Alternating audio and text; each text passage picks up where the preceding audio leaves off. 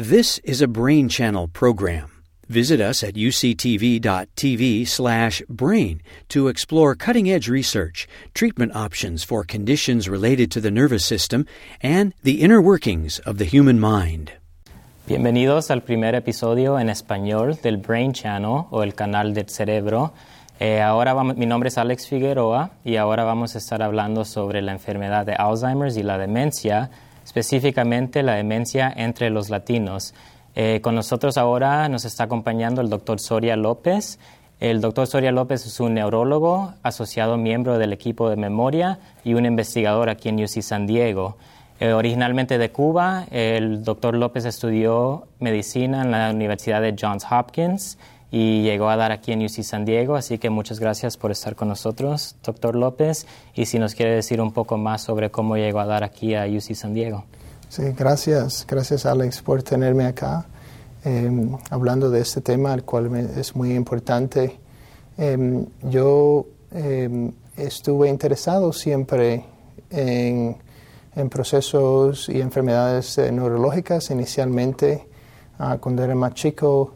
Entonces, más adelante, después me interesé más en la profesión eh, médica de atender a pacientes, atender a personas y después eh, en la escuela de medicina decidí eh, especializarme en neurología y, y más recientemente eso me llevó, me condujo a introducirme y aprender sobre los procesos de demencia, especialmente del Alzheimer's. Y esa, eso es lo que, lo que hago ahora. Mis intereses en esta enfermedad uh, y este proceso viene de mi interés en la memoria, en procesos cognitivos, cómo eh, se pueden mejorar y cómo son afectados en enfermedades de ese tipo. Ok, qué bien. Bueno, gracias por estar con nosotros. Entonces, quizás la eh, pregunta más importante de ahora es, ¿qué es la enfermedad de Alzheimer's? Eh, es, es, una pregunta muy importante. Eh, definir la enfermedad. La enfermedad es eh, una enfermedad de demencia, la cual es, se manifiesta lentamente, de paso a paso. Se manifiesta con problemas cognitivos, especialmente una pérdida lenta y progresiva, especialmente y mayormente de la memoria también otras áreas cognitivas se afectan, incluyendo el lenguaje, el sentido del espacio, la orientación al tiempo y el lugar. Y es un proceso lento y, progresivo. Ok, ¿y cuáles son, digamos, unas señas que nos pueden avisar cuando nuestros familiares están padeciendo de la enfermedad? La, enfermedad se manifiesta generalmente eh, más adelante en la vida. Eh, con más años hay más probabilidad de tener la enfermedad. una de las cosas que se pueden notar inicialmente son la pérdida de memoria. A, las personas se les puede olvidar conversaciones que tuvieron, eh, tienden a repetir la misma conversación, las mismas preguntas varias veces. Eh, no están orientados al lugar donde están, al tiempo, la hora, eh, el día de la semana y, eso es muy leve inicialmente, muy, eh, no se nota mucho inicialmente, pero progresa, es progresivo. Ok, entonces los síntomas son mucho más graves que, digamos, se te olvida dónde dejaste las llaves del carro o se te olvida una cita, algo simple así. Eh, exactamente, correctamente, Alex. El, los síntomas, generalmente, si una persona se le olvida, eh, está distraída durante el día o la noche en la casa donde puso las cosas, donde puso las llaves, pero puede eh, analizar y encontrar las llaves después, tomándose su tiempo y concentrándose. Eh, eso en sí mismo no es, no es un problema degenerativo de la memoria de demencia. es más grave, sería un caso donde la persona no puede mantener las actividades de, que hace durante el día, no puede mantener haciendo su trabajo, pierde la habilidad de hacer eh, cosas más instrumentales eh, como eh, controlar sus cuentas de dinero, poder manejar correctamente sin perderse. Esos son los síntomas que se manifiestan. Ok, ¿y cómo es que esta enfermedad está afectando, digamos, la población latina comparadas a otras poblaciones. Eh, lo que hemos notado, Alex, en la enfermedad de demencia, específicamente del Alzheimer's, es que cuando miramos a varias poblaciones latinas eh, en los Estados Unidos, incluso en California y localmente, eh, se nota que es más frecuente en la población hispana, eh, comparada con poblaciones que no son hispanas en, en el país. Okay. ¿Y qué se está haciendo para combatir este problema? Se están, como, como estamos dándonos cuenta y viendo los resultados que muestran que la enfermedad es más frecuente en la comunidad hispana, estamos entonces conduciendo estudios eh, de, eh, clínicos eh, sobre cómo es que se, se, está manifestando la enfermedad en los hispanos comparados con los que no son hispanos, cómo es que empieza y por qué es más frecuente y, y por qué tiende a ser un poco más severa en el caso de los hispanos. Okay, entonces suena como que es un problema serio que está afectando a la población hispana, ¿no?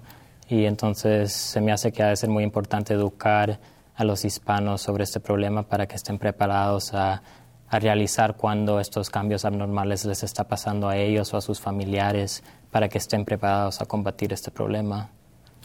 Eh, absolutamente. Es, es un, es un eh, el proceso de demencia, en verdad, y, la, y el Alzheimer's eh, es una, cuando ocurre y se manifiesta y progresa en sí mismo es una tragedia y reconociendo los síntomas iniciales, eh, haciéndonos más familiares, obteniendo más conocimientos sobre qué es la enfermedad, eh, nos permite, especialmente en la comunidad hispana, darnos cuentas temprano y buscar ayuda, consejo, información uh, sobre, sobre ese proceso. Sí, porque por ejemplo mi abuela padeció de Alzheimer's y nos tomó un poco de tiempo para realizar que algo estaba pasando, porque yo creo que en la cultura hispana muchas veces cuando hay cambios de memoria decimos, ah, es por la edad, no, es, no nos pensamos que puede ser demencia, porque a veces, muchas veces ni sabemos qué es la demencia.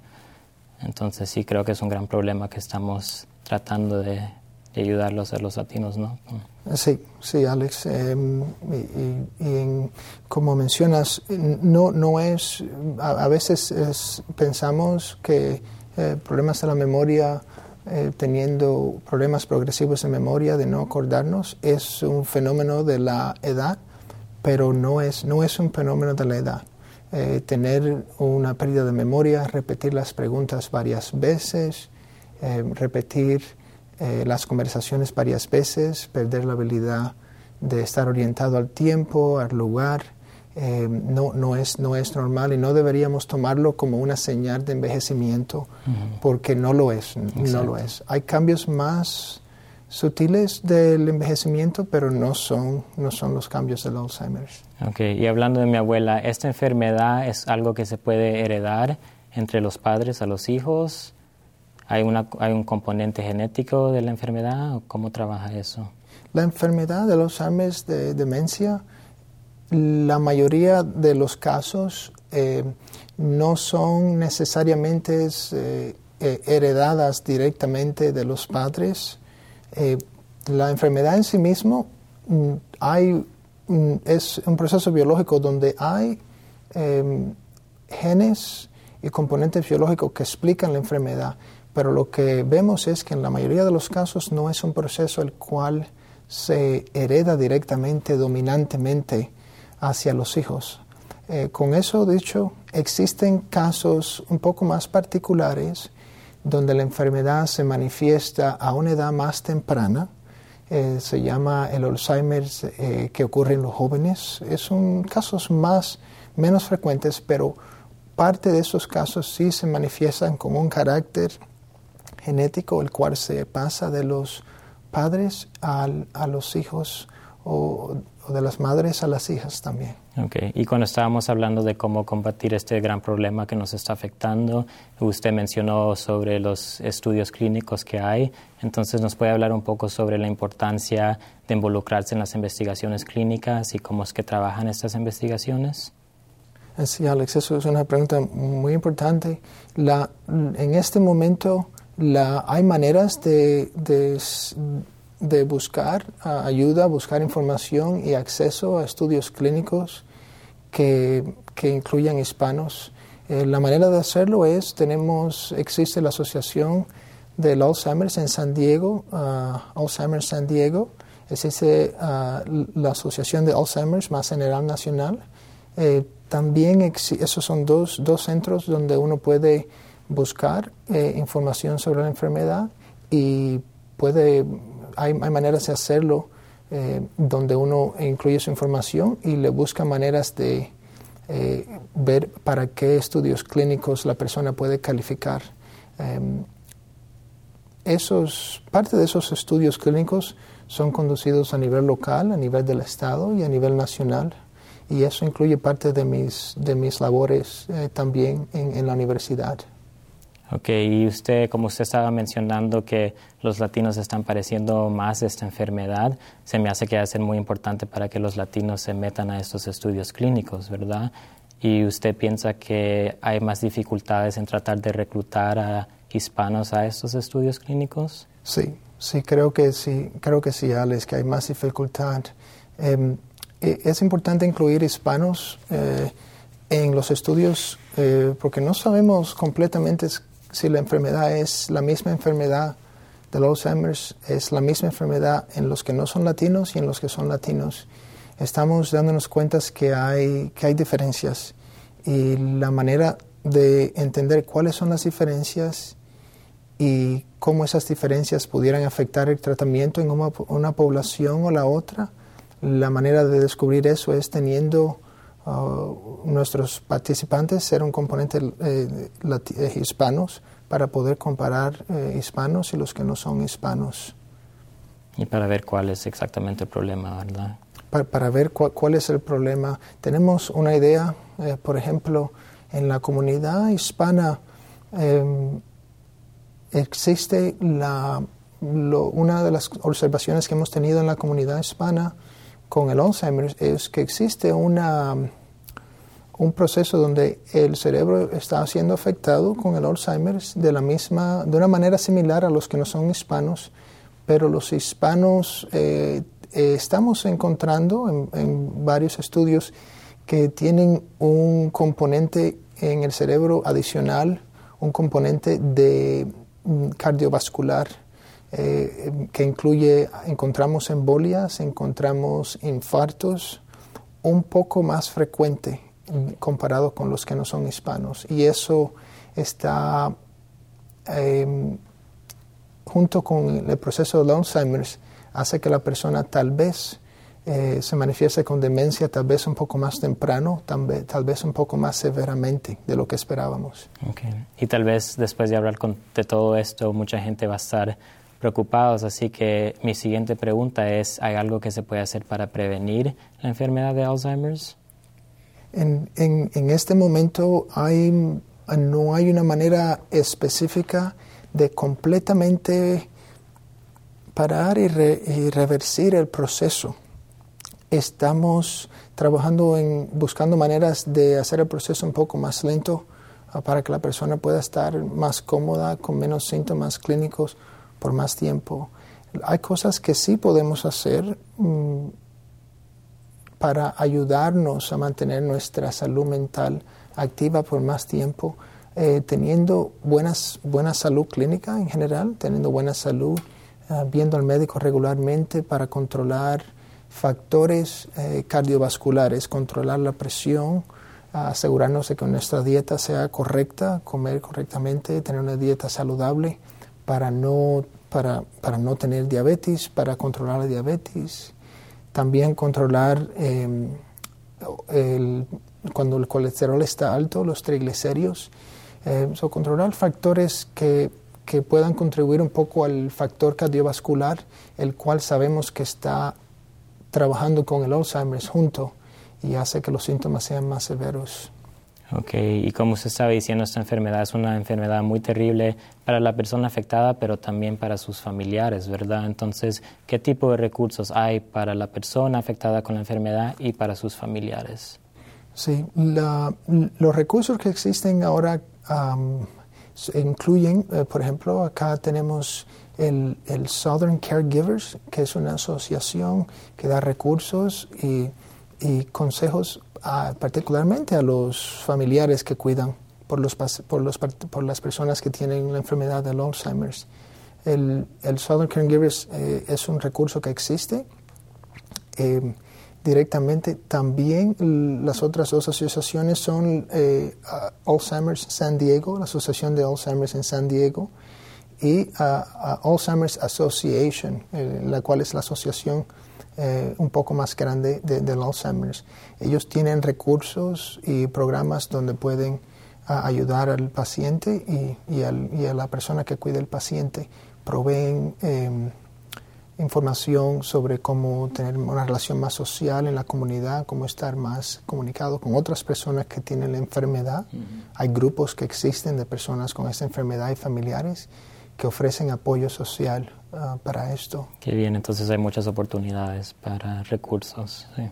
Hay, hay muchas oportunidades acá y, y hay varias maneras de que se está tratando también de ir directamente a la comunidad para desarrollar una relación de, de- de salud y de confianza con las personas que tienen la enfermedad y los familiares. Uno de los programas acá que tenemos se llama el programa de promotoras, donde eh, hay personas, individuos que están encargados de ir a la comunidad y desarrollan una relación eh, y comunicación eh, con los pacientes y familiares que, que sufren de esta enfermedad. Ok, y con todas estas investigaciones que hay, con todos estos avances que han habido, ¿hay esperanzas para una cura? Mm, Yo creo que, Alex, que sí. Yo creo que sí. La, in- principalmente, inicialmente, eh, estamos. L- El objetivo ah, es un objetivo de, al principio, empezar a mm, detener un poco, poco a poco, hacer que la enfermedad se haga un proceso más lento, lo cual permite que la persona tenga más, más años de vida con años de calidad. Eh, esa es el- la meta que tenemos y entonces progresivamente vamos buscando maneras de hacer la enfermedad más lenta, más lenta, más lenta, hasta el punto de que pongamos tener, tengamos un armamentario suficiente eh, científico y medicinal para llegar a un punto en que podamos eh, detener eh, la enfermedad. Pero para llegar a ese punto lleva, requiere información sobre la población humana, incluyendo nos- nosotros latinos, eh, requiere em, comunicación ah, eh, y colaboración. Em, y es un proceso lento, pero yo creo que es así, yo creo que sí es posible. Bueno, que bien, hay que seguir adelante y seguir con esperanzas, ¿verdad? Para tratar de solucionar esta gran enfermedad que nos está afectando, una enfermedad muy terrible y que afecta a toda la familia, pues no solo al afectado. Absolutamente. Bueno, gracias doctor López por estar con nosotros y gracias a ustedes por estar aquí con este episodio en español de Brain Channel o el canal del cerebro y nos vemos a la próxima. Gracias.